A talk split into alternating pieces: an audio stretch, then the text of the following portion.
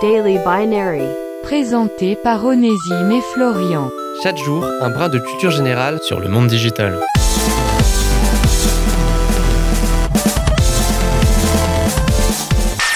Il vous est certainement déjà arrivé d'utiliser la fonction navigation privée de votre navigateur préféré, dans un probable espoir de ne pas laisser de traces lors de vos recherches Internet, voire plus globalement encore, d'augmenter votre anonymat.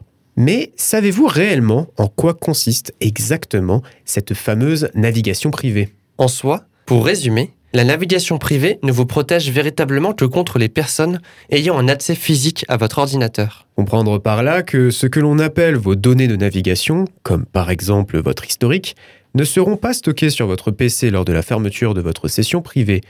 Toutefois, les moteurs de recherche comme Google vont continuer d'enregistrer vos recherches Internet, vos fournisseurs d'accès Internet de vous suivre, ce qui permettra, entre autres, aux forces de l'ordre de retracer vos activités et un pirate informatique pourra toujours aisément vous suivre en installant un logiciel espion. En définitive, la fonction de navigation privée ne vous rend jamais tout à fait anonyme sur Internet.